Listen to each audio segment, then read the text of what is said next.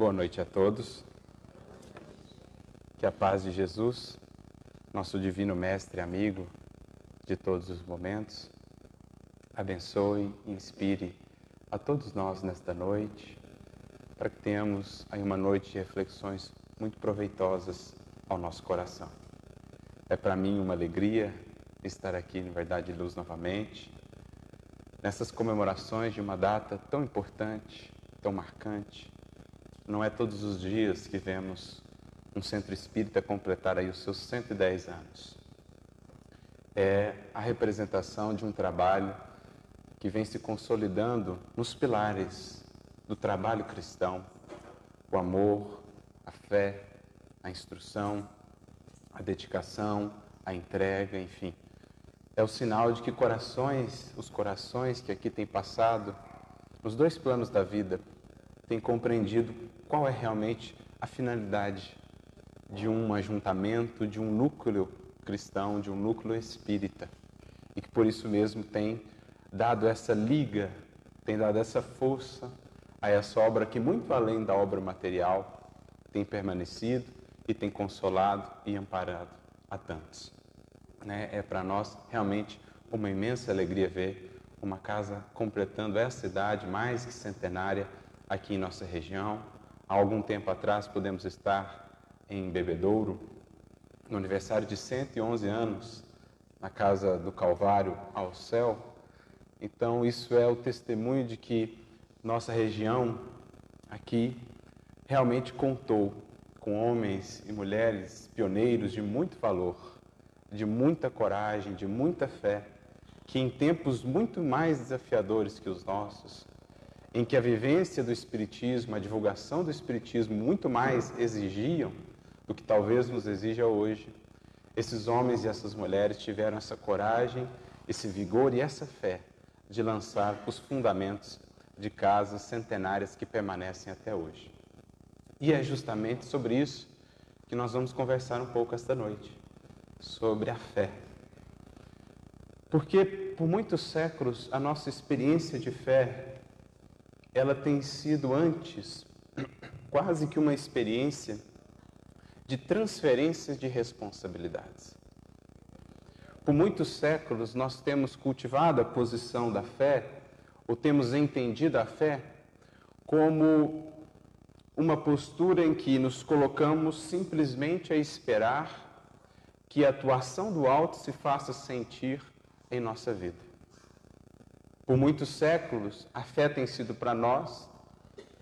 O cumprimento, muitas vezes, de algumas fórmulas exteriores, a frequência a um culto, o cumprimento ali de determinados sacramentos, de determinadas posturas de adoração exterior, mas sem que isso muitas vezes representasse de nossa parte um avanço realmente na vivência e consolidação de novos valores íntimos.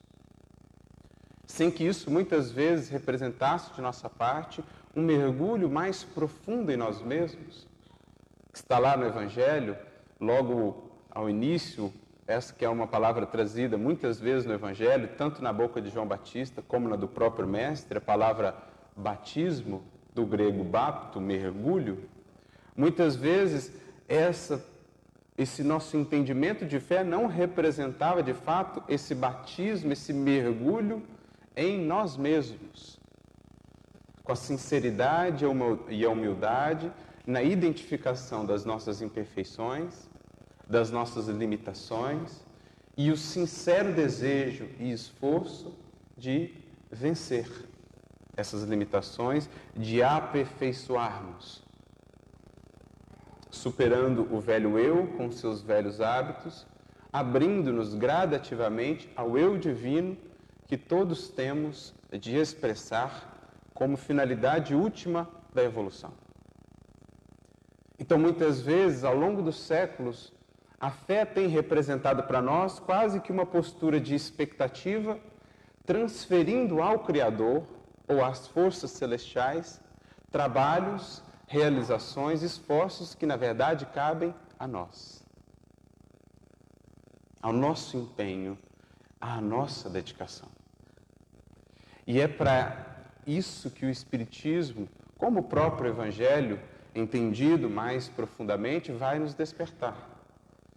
Para a importância de ir além nesse conceito de fé.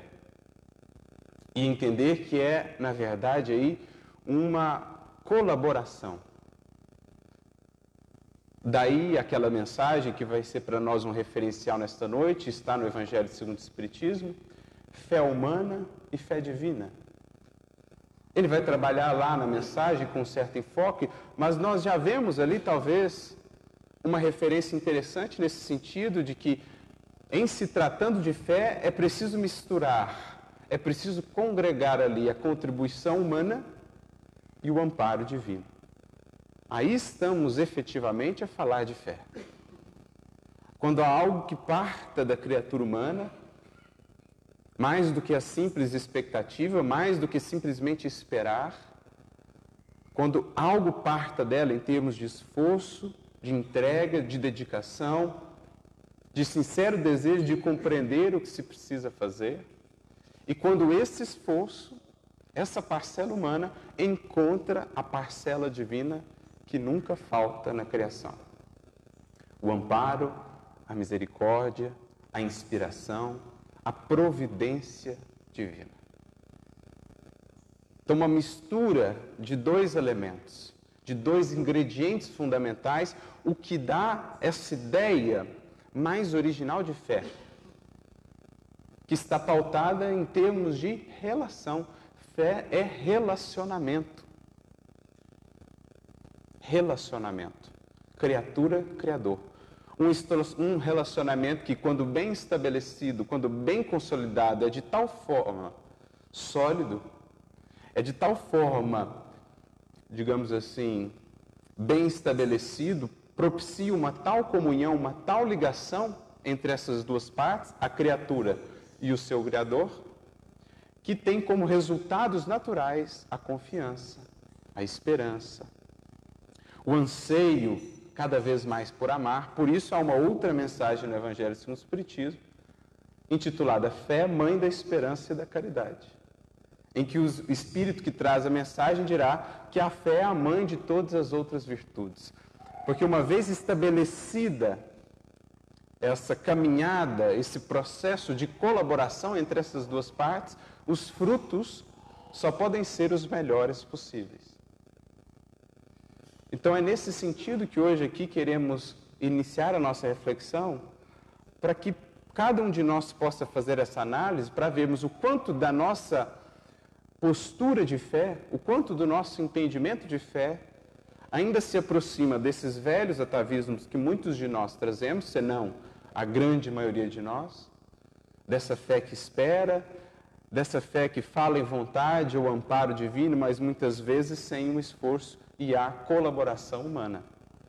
E o quanto da nossa fé já é de fato essa do mover-se, do aprofundar esse relacionamento. Mais do que crer no amparo divino, movermos no sentido de secundarmos esse amparo, de nos alinharmos a esse amparo.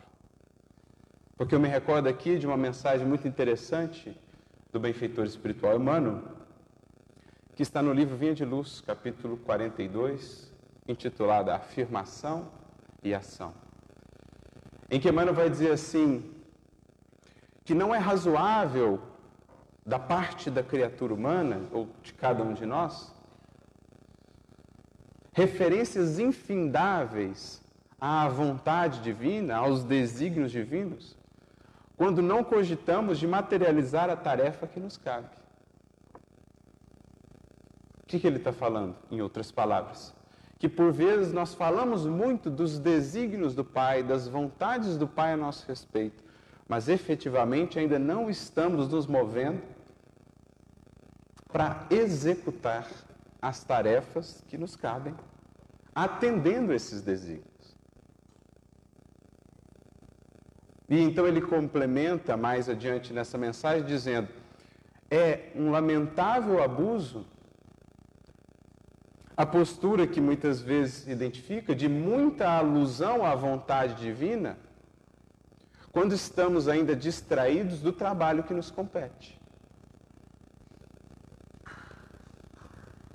Porque nessa mensagem ele vai dizer: acontece muitas vezes o seguinte, não nos preparamos, não estamos vigilantes, não nos precavemos, não fazemos a nossa parte, as coisas não dão certo, não vão bem e dizemos então, ah, é a vontade divina.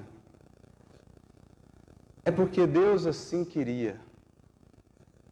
Emmanuel, no entanto, está a dizer: não é razoável essa posição de sempre transportarmos para os desígnios do alto as responsabilidades que, na verdade, nos competem. Em outras palavras, de maneira mais clara, ele está nos dizendo assim: muito cuidado quando a gente diz, ah, porque assim era a vontade de Deus. Porque tinha que ser assim. Não. Muitas vezes não tinha que ser assim, mas nós escolhemos e assim foi. Porque se tudo fosse pré-determinado, por que nós viríamos aqui? Onde o livre-arbítrio e, por conseguinte, onde a responsabilidade e onde o mérito? Se tudo fosse já pré-determinado, se tudo tivesse que ser assim, onde estaria a possibilidade de escolher, de exercer o livre-arbítrio e, portanto, evoluir? com a responsabilidade que nasce do livre-arbítrio. Está lá em O Livro dos Espíritos. Em não existindo livre-arbítrio, nós seríamos simplesmente máquinas. Mas muitas vezes nós recorremos a essa frase para justificar determinadas posturas nossas, transferindo responsabilidades ao Pai. Posturas muitas vezes de inércia, de preguiça, as coisas não vão bem, e a gente diz: "Ah, mas era porque Deus assim queria". Não. Ele queria outra coisa, mas ele respeitou nossa escolha, ele respeita a nossa semeadura e dá-nos a possibilidade de lidar com a colheita. Então, é preciso que tenhamos muito cuidado nessa nossa relação com o Criador, nessa nossa caminhada vida fora, quando recorremos a essa frase. Naturalmente que existirão experiências em nossa vida que fazem parte de um planejamento reencarnatório. Existem experiências, sobretudo as mais marcantes, como os Espíritos nos dirão, lá no Livro dos Espíritos, na parte das escolhas das provas e etc. Existirão aquelas experiências que já vêm como parte de um programa que teremos de vivenciar aqui na Terra para o nosso crescimento. Então, se a gente está fazendo tudo o que nos cabe, se nós estamos realmente nos esforçando, se demos o nosso melhor, se estávamos vigilantes e tudo mais, e ainda assim a circunstância permanece, e ainda assim o fato se deu, então estejamos tranquilos, porque certamente, ou grandes chances, de que se trate de uma dessas circunstâncias que a gente tem de viver, que estava ali planejado, que faz parte de uma prova necessária. Mas, se numa reflexão mais sincera de nós para com nós mesmos, verificarmos que faltou vigilância, que faltou preparação, que faltou dedicação, não imputemos essa responsabilidade ao Criador. Nem tudo que acontece é o que Deus queria, ele permite. Há uma grande diferença entre o que Deus queria e o que Deus permite. Por quê? Qual é essa diferença? O livre-arbítrio humano. Ou a gente vai julgar que Deus se compraz em ver os seus filhos ferindo uns aos outros? Ou a gente vai julgar que alguém vem à terra destinado a errar naquele ponto, a fazer o mal? Isso não existe. Aí a grande diferença entre o que Deus permite, dentro do livre-arbítrio relativo das criaturas, com a colheita consequente, e o que Deus quer o que Deus quer é a sua vontade sempre alinhada com a lei de amor, com a lei do bem. Isso é o desígnio divino. Mas a criatura humana pode ou não harmonizar a sua conduta a ele. Então é isso que Emmanuel está dizendo. Dando-nos aí um certo puxão de orelha para que cada um de nós medite. Quando as coisas não dão certo, quando as coisas não encaixam, não se desenvolvem como esperaríamos, se não foi pela nossa invigilância, pela nossa imprevidência. E que em reconhecendo isso, tomemos essa responsabilidade para nós e não a imputemos ao Criador. Cuidado com essa frase, portanto, tinha que ser assim ou Deus quis assim. Busquemos antes ver o quanto fazíamos de fato a nossa parte, para que aí vejamos se a prova era uma prova necessária, se estava realmente dentro da programação que abraçamos quando para cá retornamos.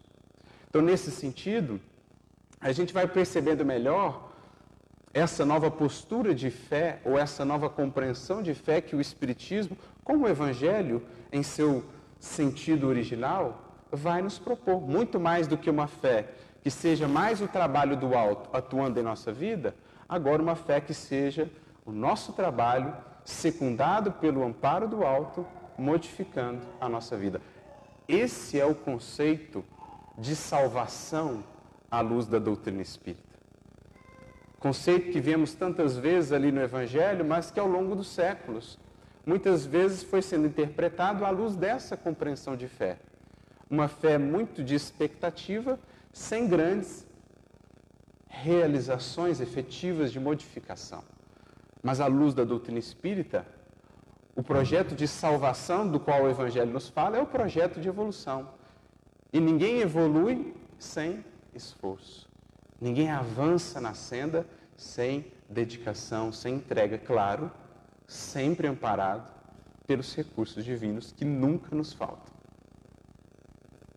É isso que o apóstolo Paulo queria dizer numa frase que é recorrente nas suas cartas e que muitas vezes não é tão compreendida assim, porque se tornou uma frase quase que proverbial, uma frase muito comum. Quando Paulo diz assim: Deus é fiel. O que, que ele quer dizer com Deus é fiel? Nós não acabamos de falar que fé, no seu sentido mais original, é relacionamento, criatura, criador. Para que esse relacionamento seja um relacionamento profundo, para que haja realmente a comunhão, é preciso que essas duas partes estejam bem conectadas, cada uma fazendo a sua parte. Da parte do Criador, nós podemos esperar apenas e sempre o melhor. Isso é o que Paulo está dizendo.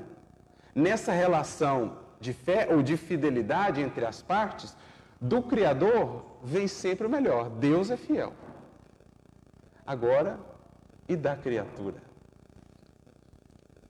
E a nossa fidelidade aos desígnios do alto, às leis divinas, à nossa consciência. Aí que está o desenvolvimento da nossa fé.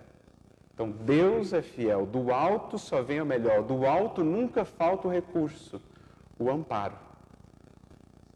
O grande movimento é o da criatura humana subindo em direção a esse amparo do alto, cada vez mais sintonizada com Ele. É o da criatura humana fiel.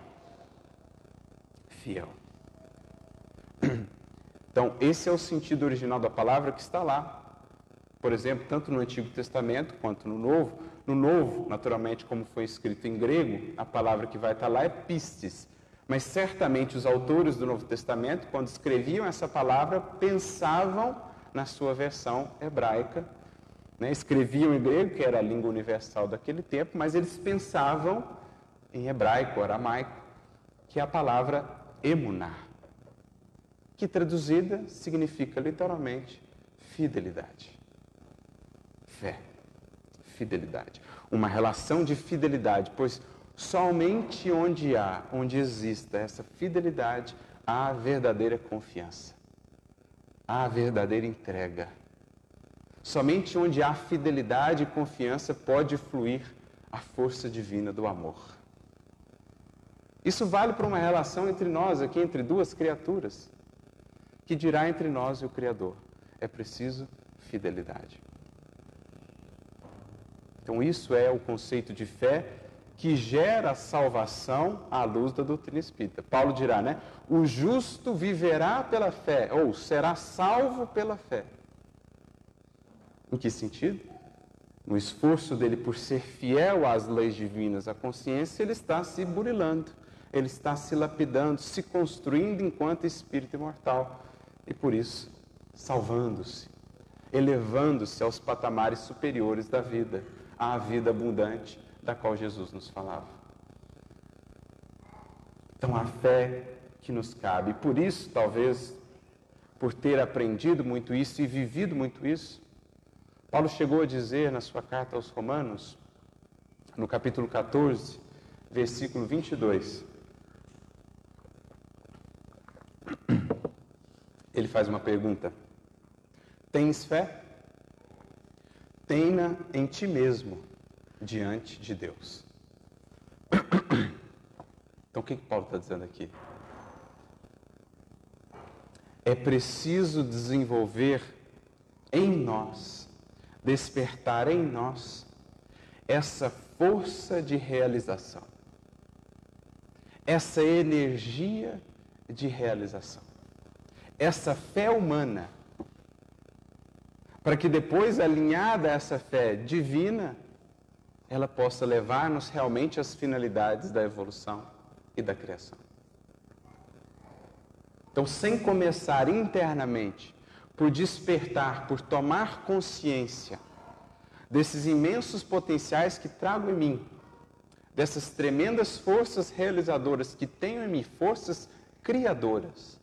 Nós somos com Deus co-criadores.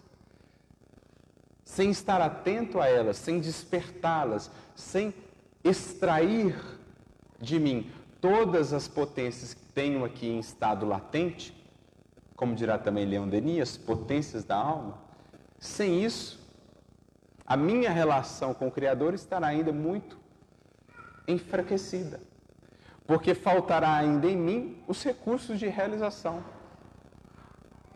Recursos esses que o Criador poderia secundar, poderia amparar. É por isso que o Espírito que traz a mensagem no Evangelho segundo o Espiritismo sobre a fé humana e a fé divina, logo ao primeiro parágrafo ele vai definir a fé nesse sentido, dizendo que é essa consciência que o ser vai tomando das suas potências, daquilo que ele traz latente, que ele precisa, pela força da vontade, tirar, extrair, expressar. Então ele já vai aí num elemento que é fundamental em toda e qualquer realização da alma. Em todo e qual, qualquer processo de aperfeiçoamento iluminação, nós não o fazemos sem a energia que provém dessa potência da alma, ou dessa faculdade soberana, na definição de Leon Denis, a vontade. A vontade. Então ele já vai associar a fé, primeiramente essa fé humana, essa confiança, essa, esse reconhecimento das possibilidades que a gente tem e que a gente deve colocar em movimento, ele já vai associar isso ao exercício da vontade. Por isso, mais adiante, na mesma mensagem, ele vai definir a fé, sobretudo essa fé humana, aí, como a vontade de querer. A vontade de querer. É quando eu consigo de tal modo canalizar as minhas energias para alguma coisa que eu já estou realmente desenvolvendo essa potência realizadora que é a fé humana, que depois vai se associar a essa fé divina para fundir-se aí na fé sublimada. Então é preciso antes reconhecer essas forças que jazem em nós e estarmos conscientes e dispostos a colocá-las em movimento. Por isso, ao comentar esse versículo do apóstolo Paulo que citávamos, tens fé, tenha em ti mesmo diante de Deus, Emmanuel, no livro Caminho, Verdade e Vida, capítulo 14, vai dizer assim: No mecanismo das realizações diárias, não é possível esquecer a criatura aquela expressão de confiança em si mesma e que deve manter na esfera das obrigações que tem de cumprir à face de Deus. Então, no mecanismo das mais corriqueiras realizações diárias, sem estarmos movidos por essa confiança em nossas possibilidades, que muito longe está de ser presunção, soberba, orgulho, mas sim de confiarmos de que se aquilo chegou para nós, se aquela oportunidade ali está, é porque nos convida a realizar, a movimentar essas forças. Sem isso, nós não conseguimos realmente compreender os desígnios do alto e executá-los no mundo. Porque se nem nós confiamos em nós mesmos, como é que o amparo divino vai poder nos utilizar, nos amparar?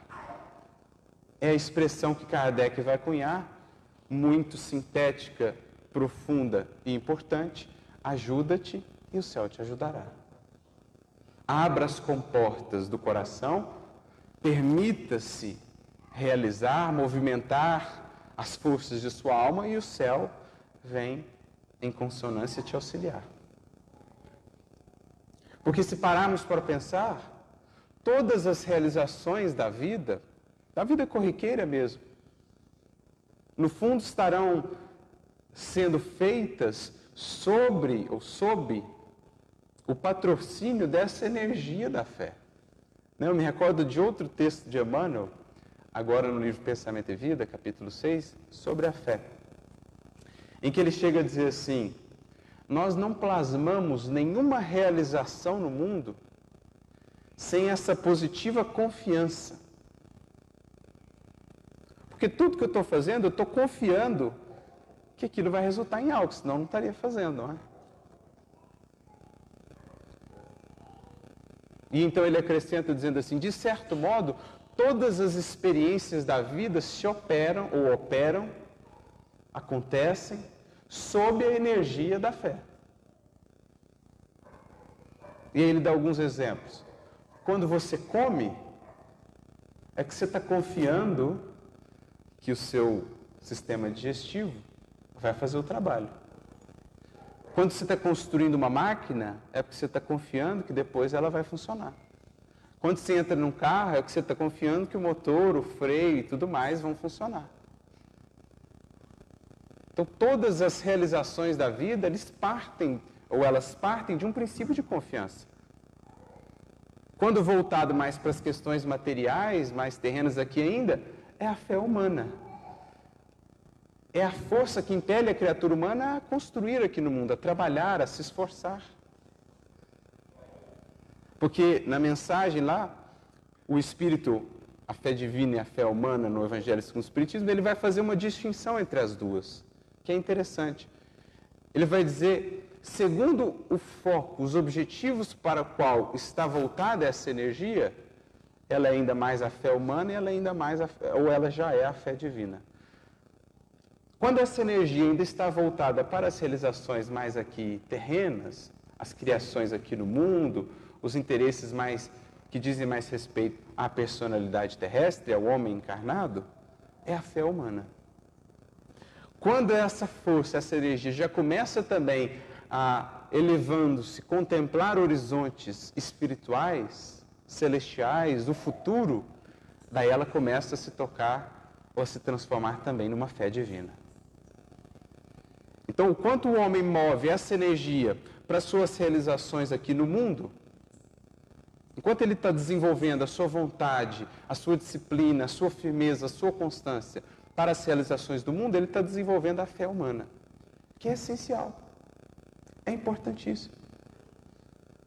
Às vezes, nessa encarnação, ele ainda não vai buscar os interesses divinos, mas ele já está desenvolvendo recursos preciosíssimos para quando ele voltar-se para os interesses divinos, para a fé divina.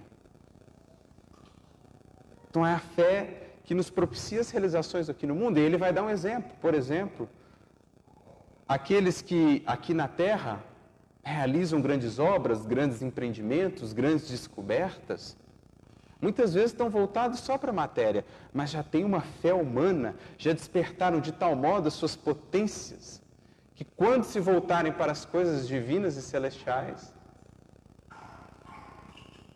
darão aqueles grandes saltos evolutivos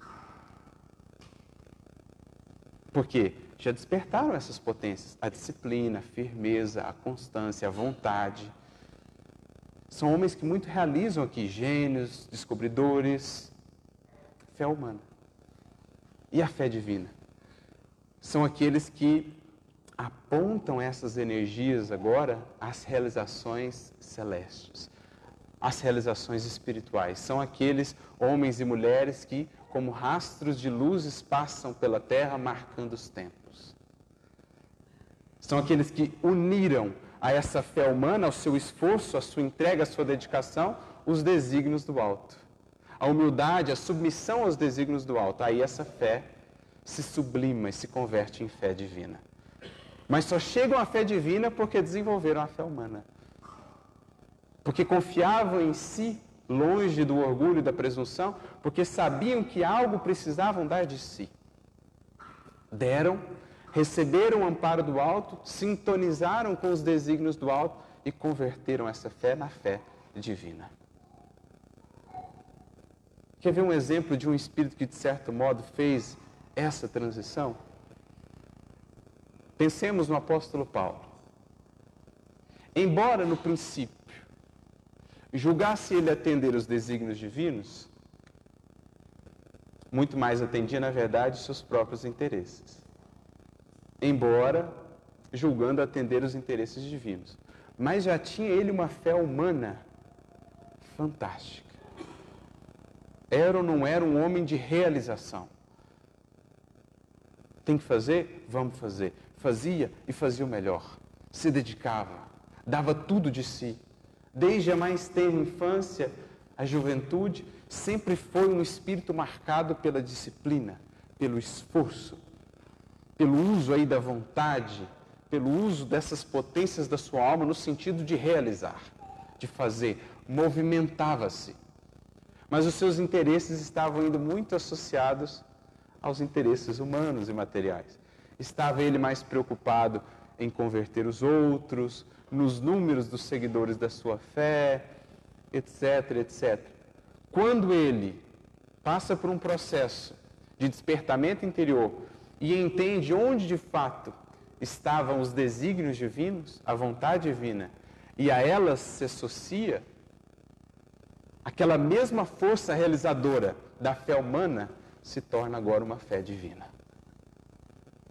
Porque só isso para explicar força de realização daquele espírito.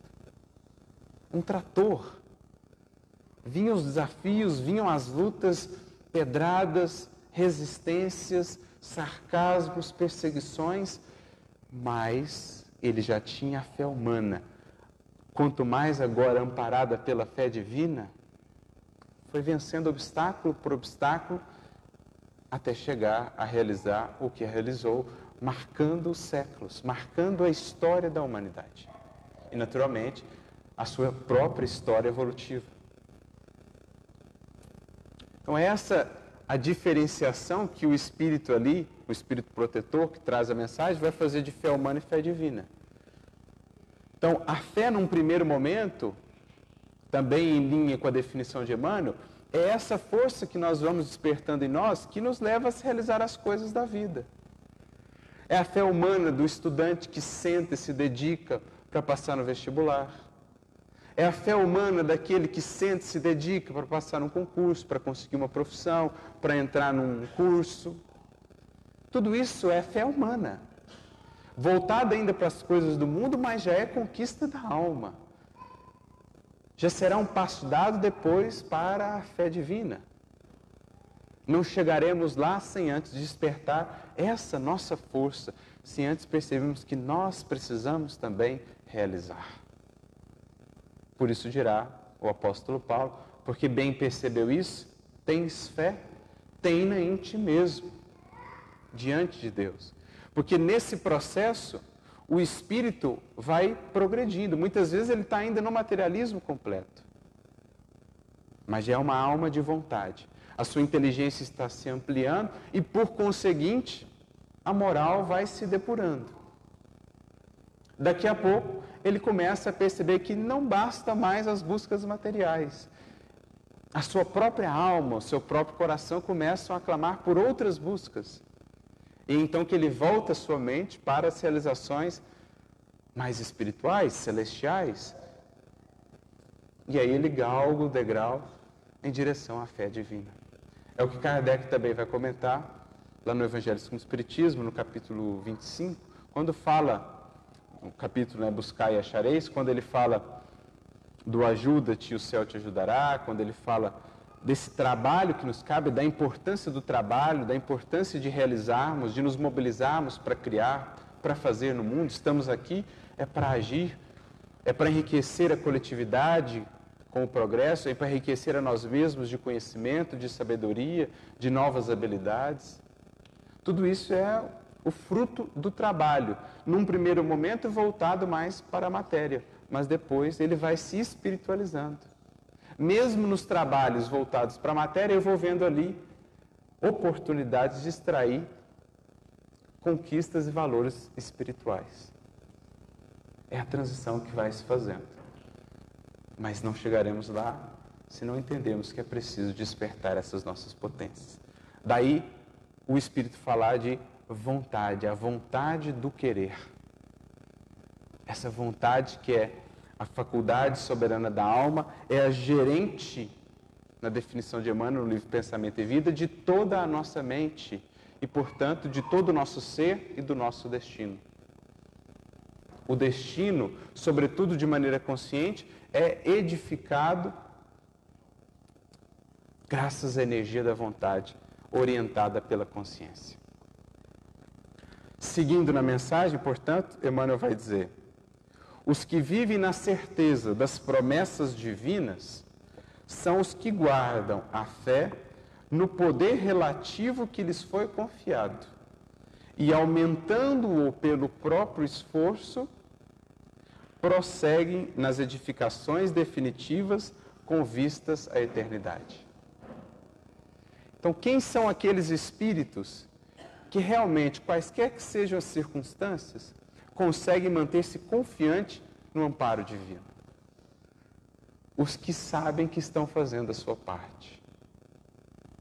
Os que estão se esforçando, porque só esses têm aquela consciência tranquila que lhes dá essa segurança íntima, aquela voz a lhes dizer: Eu fiz a minha parte, então o que quer que venha agora é bênção divina.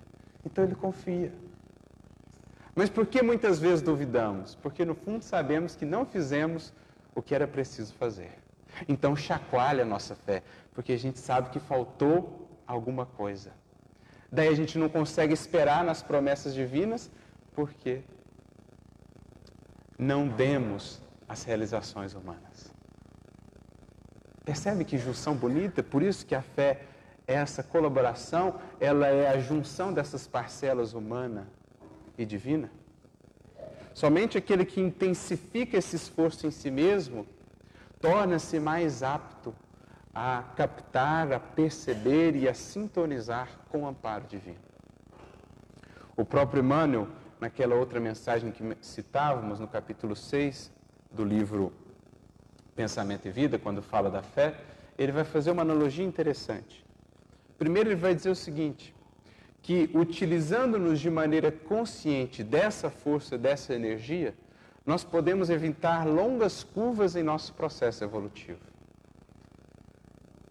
Então, o espírito que está consciente da parte que lhe cabe e a realiza, ele evita muitas curvas na evolução.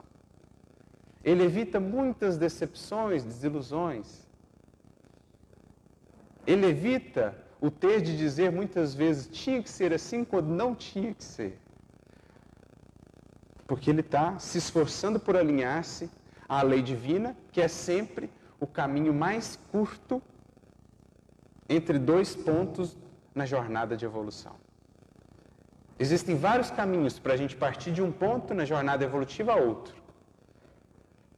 Né? Tem aqueles que a gente vai e fica assim, assim, assim, assim, depois chega tem outro que você vai e faz assim, assim e chega. Tem outro que você faz, faz um loop, vai e chega. Tem outro que você faz assim e chega. E tem outro que você vai reto e chega. São escolhas, arbítrio. Isso é o que dá a unicidade de cada espírito, as suas escolhas. E o caminho mais rápido será sempre o do alinhamento com a lei divina que tem o nome para nós aqui, nesse novo conceito que trazimos de fé. Fidelidade. O que é fiel à lei otimiza o seu processo evolutivo. Por que o Cristo veio ter conosco? O que é o Evangelho de Jesus? é a descrição de uma vida fiel. E por isso é o Evangelho o caminho mais rápido, compartilhado por aquele que conhece o caminho, para nós que ansiamos galgar os degraus da evolução. O Evangelho é o mapa, é a expressão de uma vida perfeitamente integrada à lei divina. Então, quanto mais nós nos tornamos fiéis a isso que já conhecemos, mais nós endireitamos a nossa jornada, o nosso caminhar, e menos sofremos, menos batemos cabeça, menos perdemos tempo em direção à felicidade que nos aguarda. Como está lá na questão 125 de O Livro dos Espíritos, quando Kardec fala com os espíritos rebeldes, acerca dos espíritos rebeldes, se chegarão no mesmo ponto, e os espíritos respondem sim, só que para eles as eternidades serão mais longas. Eu gosto dessa expressão. O nosso objetivo de uma evolução consciente com a doutrina espírita e com o Evangelho é fazer das eternidades mais curtas.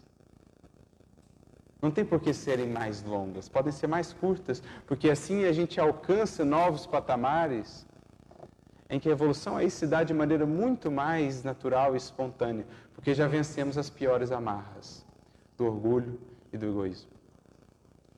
Então, isso é o Evangelho, é para isso que o Cristo veio ter conosco, para que possamos evoluir de maneira consciente. É por isso que está lá, né? João Batista anunciando Jesus. Ele pega a frase de Isaías: Endireitai os caminhos do Senhor, tornai retas as suas sendas.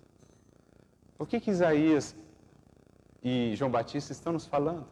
Qual é a finalidade do Evangelho? Endireitar as nossas sendas, evitar as curvas pela otimização do processo evolutivo. Nessa mesma mensagem, seguindo então no capítulo 6, Pensamento e Vida sobre a fé, Emmanuel segue trabalhando uma analogia interessante, realçando essa importância de é, aumentar esse esforço em nós mesmos. Ele vai fazer uma comparação, por exemplo, do Sol. O Sol está para todos, a sua luz alcança a todos. Mas, aquele que, utilizando-se de uma lente, bem direciona as luzes, os raios que chegam do Sol, ele consegue maior poder a partir daquele recurso. Assim também, por analogia, dirá Emmanuel, o eterno bem do Criador alcança a todos nós. Mas aqueles que, pelas lentes da fé, focam, canalizam esses raios, essas inspirações de maneira mais concentrada, aumentam esse esforço em si mesmos pelos seus esforços pessoais, esses conseguem mais energia, mais recursos, como aquele que se serve da lente para extrair mais energia dos mesmos raios que alcançam a todos. Isso será a fé. É condensar esforços a partir do nosso esforço pessoal, captando o amparo divino. Os que, no entanto, permanecem desalentados quanto às suas possibilidades, esperando as promessas humanas, em promessas humanas, perdão, dão a ideia de fragmentos de cortiça, sem finalidade própria, ao sabor das águas, sem roteiro e sem ancorador. Então, aquele que ainda não despertou para o seu esforço próprio, por mais que o alto deseje lhe amparar, por não saber ele governar e conduzir a sua vida, ele vive como que uma cortiça ao sabor das ondas, ao sabor do vento. Ora o vento das circunstâncias sopra para lá, ele vai para lá. Ora sopra para cá, ele vem para cá. Como a providência divina poderá auxiliar aquele que não governa minimamente a si mesmo? Na hora que ela vai mandar energia para lá, ele mudou para cá. Na hora que ela vai mandar energia ele mudou para lá de novo. Não há constância. E assim é muitas vezes na nossa vida. O alto não desejaria senão nos amparar, mas fica difícil porque a gente se desajuda, a gente não mantém constância em nada. A gente começa a estudar, ficou difícil, larga. A gente entra num trabalho, começou a complicar, a demandar, a gente larga. Falta-nos ainda esse governo, essa experiência, essa maturidade de sermos no mar da vida os marujos que saibam aproveitar o vento, seja ele qual for, modificando o leme e as velas para manter o foco, para manter o rumo. Porque assim é o marinheiro, ele quer chegar no lugar. E nós sabemos o porto em que queremos chegar quando daqui retornarmos. Queremos sair daqui melhores do que quando aqui chegamos. O porto é Jesus, o referencial. Então nós temos um rumo, como dizia Paulo, prossigo para o alvo. Eu sei o alvo. Mas o vento das circunstâncias vai mudar constantemente. Isso é estar na matéria. Isso é lidar com a impermanência. Isso é lidar com as vicissitudes. Estar na matéria é isso. Ora vai faltar o recurso material, Ora a pessoa querida vai se afastar ou vai desencarnar. Ora a saúde do corpo não vai estar assim tão bem. Ora o trabalho vai estar mais difícil. Isso são os ventos. Mas como se diz, é a tempestade que foge o bom marinheiro. Não se fogem bons marinheiros na praia. Na praia se aprende a teoria mas é a vida, é a mudança das circunstâncias que edifica realmente a fé. O Espírito que está fazendo a sua parte, que no esforço por conhecer-se, por estudar, por trabalhar, aprende a manejar o leme da vontade. A vela, e quando ele vê o vento mudando, ele diz: muda para cá. Mexe na vela, mexe no leme, orienta o barco e mantém o rumo. Isso é a fé. Isso é sabedoria. Senão a gente é como cortiça. O próprio apóstolo Tiago falava nas suas cartas da inconstância, dos inconstantes. Ele chama de os corações dobres, aqueles corações que ainda não são firmes, que ainda não, quando pegam algo para realizar, vão e fazem. Ele dizia ou os comparava às ondas do mar, ao sabor do vento. Então, aquele que está fazendo a sua parte, ele não teme a tempestade, porque ele sabe que o Cristo está lá no barco. Aliás, a passagem da tempestade no mar da Galileia, do Tiberíades, é extremamente simbólica. Quando estamos desatentos, invigilantes, a parte que nos cabe nas nossas realizações com Jesus, simbolicamente está ele adormecido em nosso barco, no barco da nossa vida. Surgem, portanto, as tempestades como alertas, chamamentos, e o que então fazemos? Desesperamos, nos afligimos. Mas é então que muitas vezes recorremos a quem? A Jesus, que está no barco adormecido. O despertamos a representar aí como que muitas vezes são os desafios maiores da vida que nos fazem relembrar de compromissos assumidos e que não têm sido efetuados. Quando o despertamos, quando Cristo está bem desperto em nós a representar o nosso compromisso em servi-lo, em atender a sua vontade, as tempestades, por maior que sejam, se acalmam. Porque é aquele que traz o, o Cristo no barco do coração. O que temer? A quem temer? É o que ali está representado. Quando a nossa parte é feita, o Cristo nunca falta. E se ele não falta? Seu amor não falta, seu amparo não falta, a esperança não falta ao cristão, jamais. Desde que a fé humana se una à fé divina. Na esfera, perdão, naturalmente, ninguém poderá viver na terra sem confiar em alguém de seu círculo mais próximo. Mas a afeição, o laço amigo, o calor das dedicações elevadas não podem excluir a confiança em si mesmo diante do Criador. A fé, o compromisso de nós mesmos agirmos. Na esfera de cada criatura, Deus pode tudo. Não dispensa, porém, a cooperação, a vontade e a confiança do filho para realizar. Outro dia eu vi uma outra fase similar, se eu não me engano, de Emmanuel também, que ele dizia: Deus tudo pode mudar, mudar em questão de minutos na sua trajetória.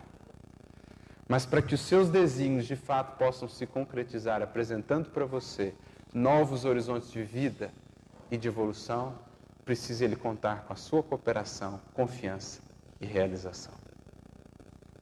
Um pai que fizesse mecanicamente o quadro de felicidades dos seus descendentes exterminaria em cada um as faculdades mais brilhantes. Se ele tudo fizesse por nós, quando desenvolveríamos? Se Jesus tudo fizesse por nós, quando cresceríamos? É assim que, no momento julgado por, pelo Mestre adequado, ele sai de cena para que cada um dos discípulos pudesse consolidar a sua fé. Até então, Pedro julgava-se forte demais, com uma fé bem sólida, mas Jesus lhe dirá: tenho orado por ti para que a tua fé não desfaleça. Jesus sai de cena, sai do lado dele, havia estado com ele lado a lado por três anos. E é então que ele vê o quanto a sua fé ainda não havia se consolidado, o quanto essa confiança em si mesmo, essa força realizadora de si mesmo ainda não estava realmente desperta. Ele nega o mestre, que ali então ele passa por aquele processo de gestação íntima. Ali começa-se a realmente desenvolver Pedro o apóstolo. A fé do discípulo ali vai sendo acrisolada, porque Jesus saiu de cena. Depois, todos, não é que Jesus tenha abandonado, esteve sempre presente, em espírito, inspirando, amparando, mas Jesus sai de cena, entre aspas, para deixar o discípulo, os discípulos, realizarem, fazerem, se esforçarem. É Pedro a cuidar da casa do caminho com imensas dificuldades, sem saber muitas vezes o que fazer, mas era ali que a sua fé ia se convertendo numa rocha. Numa rocha. Vez por outro, o mestre aparecia, dava um recado, dava uma orientação, um chamamento. Pedro balançava muitas vezes, mas seguia. Então, a mesma coisa que ele está dizendo aqui. Deus pode tudo no âmbito da nossa vida, mas Ele não vai fazer tudo. Porque senão Ele estaria atuando contra Ele mesmo, contra a Sua obra magnífica, que é a de dar a nós mesmos a oportunidade de nos construirmos, de sermos os artífices da nossa imortalidade. Como diz o Espírito de Verdade, no capítulo 6, quis ele que fôssemos nós os artífices da nossa maleável argila, os construtores da nossa imortalidade. Essa é a obra divina. Ele dá ferramental, ele dá matéria-prima, ele dá inspiração, mas concita-nos a agir. Por que te manterás indeciso? se o Senhor te conferiu este ou aquele trabalho justo. Faze-o retamente, porque se Deus tem confiança em ti para alguma coisa, deves confiar em ti mesmo diante dele. Então não julgue você que esse trabalho, esse chamamento, essa oportunidade caiu no seu colo por acaso. Quando muitas vezes adotamos aquela postura, mas eu não sou capaz, eu não dou conta. Quem sou eu? Ora, não designaria o Criador da vida esses filhos a você se não confiasse na sua capacidade de conduzir a tarefa? Não daria a você, o Criador, essa prova difícil se não confiasse em você na sua capacidade de realizar a tarefa? Então, longe de nós, se oportunidades alcance de dizer quem sou eu para realizá-la, reconheçamos sim a nossa pequenez, Tenhamos uma postura de humildade, mas sabamos que se o convite nos visita é porque alguém lá em cima confia em nós. Confiou em nós. Honremos essa confiança. Confiemos nós também e façamos. Não que será simples, não que será fácil, mas aí está o sabor da vida. O que tem valor é o que exigiu ou demandou de nós verdadeiras mudanças íntimas. É o que extraiu de nós coisas, valores, habilidades que nem nós julgávamos ter. É isso que tem valor na vida. Isso é evoluir. É extrair o eu divino. A fé humana e a fé divina. Por isso, creio que para resumir, esta postura de fé que agora nos cabe, conscientes que estamos que fé é muito mais do que simplesmente esperar, do que simplesmente orar a Deus e aguardar, é também, também. Mas a fé agora para nós será talvez aquela postura de Ananias, que penso resume bem o que é a fé humana, vinculando-se à fé divina, a fé que sublima. Jesus chama o trabalhador e Ananias então diz: Eis-me aqui, Senhor. Isso é fé. É para fazer, é para realizar. Veio o propósito alto. Eis-me aqui, Senhor. Vamos juntos efetuar aquilo que propõe. Senhor, que queres que eu faça? Como Paulo também nos dizia. Essa é a postura da fé cristã. Confiança, longe do orgulho, da presunção, mas confiança nas nossas possibilidades, confiança nas nossas possibilidades de nos melhorarmos para realizar aquilo que nos chega. E confiança de que, se fizermos a nossa parte, o auxílio, o amparo divino, nunca nos faltará. Diante dos desafios e convites da vida, portanto, que possamos sempre expressar essa nossa confiança mais profunda e dizer: Eis-me aqui, Senhor. Faça de mim segundo lhe aprouver.